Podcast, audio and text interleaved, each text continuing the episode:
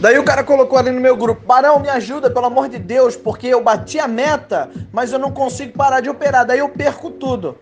Olha só, cara. É lógico que você consegue parar de operar. Você não quer parar de operar.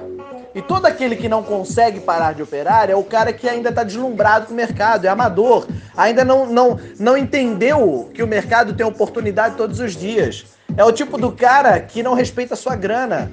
Tá ali no cassino, ah, eu vou brincar aqui porque enquanto tiver gostosinho, enquanto eu tiver no game, tá legal. Meu irmão, não é para ser gostosinho, não é para você ficar brincando, é para você bater a meta e cair fora, vaza, fecha o gráfico. Vai carpir um terreno, vai fazer alguma coisa para Deus ver, ajuda uma velhinha a atravessar a rua.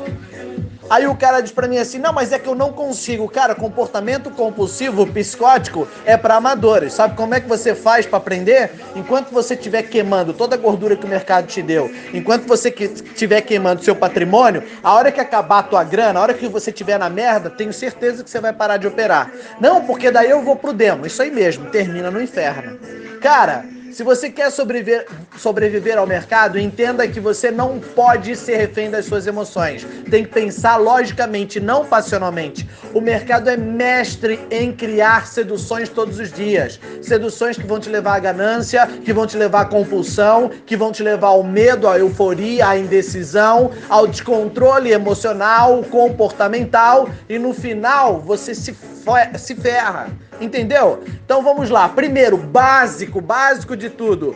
Tenha limites de perda. Quem não respeita o limite de perda termina quebrado, porque dinheiro não aceita desaforo. Alcançou o limite, fecha a merda do computador e vai fazer alguma coisa para Deus ver. Tenha metas de ganho. Bateu a meta, meu filho, amanhã tem mais. Faz mais de 100 anos que a bolsa existe. Você tem quantos anos? 15? Porra, cresce, cara!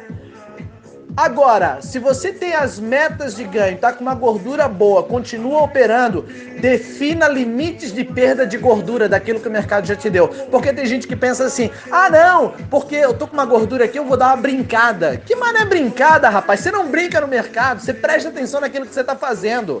Metas são parâmetros, nem sempre serão alcançadas. Então vamos dizer, minha meta era mil reais por dia.